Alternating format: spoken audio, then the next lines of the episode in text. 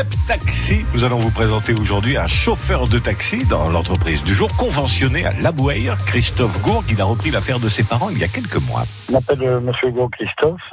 J'ai commencé mon activité de taxi le 1er octobre. J'ai repris une partie de l'entreprise de mes parents de taxi conventionné. Alors euh, tous les soirs, je vérifie mon planning pour le lendemain et euh, bien sûr ensuite je m'organise avec des fiches que j'ai dans la voiture.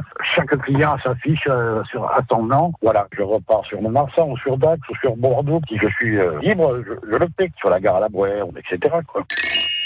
Ce qui me plaît le plus dans mon métier de taxi conventionné, c'est le contact avec la clientèle, puisque nous avons pas mal de routes à faire avec chaque client, au maximum une heure pour la Mont-Marsan ou Dax ou Bordeaux. Et pendant tout le trajet, on discute, on parle un peu de tout. Moi, j'adore parler et le client est heureux qu'on discute tous les deux dans un taxi. C'est beaucoup plus agréable de discuter avec le client, aller-retour, que de rien dire. Pour le moment, je suis très bien tout seul, mais pourquoi pas d'ici euh, un an et demi ou deux ans, euh, prendre euh, un autre euh, agrément en taxi et puis euh, faire parler quelqu'un, par exemple. Christophe Gourg, chauffeur de taxi conventionné à La Bouère.